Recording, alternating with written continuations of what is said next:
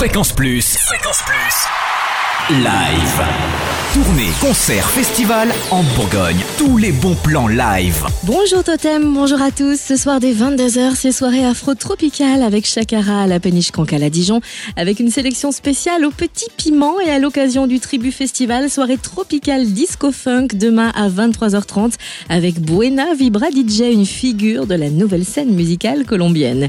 Et tout le week-end, le port du canal sera très animé avec le Tribu Festival.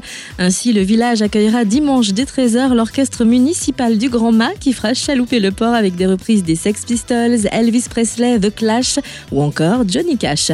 Un échauffement garanti avant le Love Ball à 15h à la péniche Cancale. Et qu'on se le dise, les places pour le concert de Stromae à la vapeur à Dijon jeudi 14 novembre se sont vendues comme des petits pains. Bonne nouvelle néanmoins, le Belge de 28 ans reviendra à Dijon au Zénith le 18 avril pour nous présenter son dernier album en live Racine Carrée. La billetterie est ouverte depuis hier matin.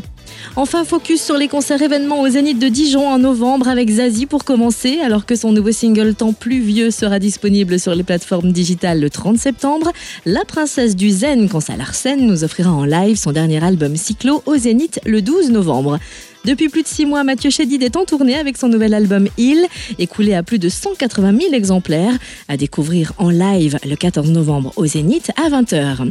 Et puis, six ans après son précédent album studio, Patrick Bruel est revenu en force avec l'album Lequel de nous, entré directement numéro 1 des ventes. Son concert en juin dernier à Dijon s'est joué à guichet fermé et il revient le 23 novembre au Zénith.